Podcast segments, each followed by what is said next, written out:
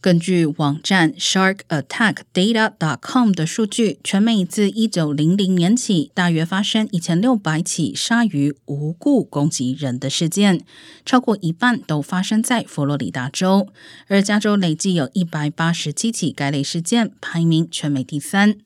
加州渔猎局表示，在海中游玩时遭遇鲨鱼实属常态，但事实上，即使海中游客近年来大幅增加，鲨鱼无故攻击人的事件并没有增加。另外，虽然加州海岸经常有鲨鱼出没，但是考虑整体游客人数，加州其实很少发生鲨鱼攻击游客的事件，遑论遭到鲨鱼攻击并且死亡的情况。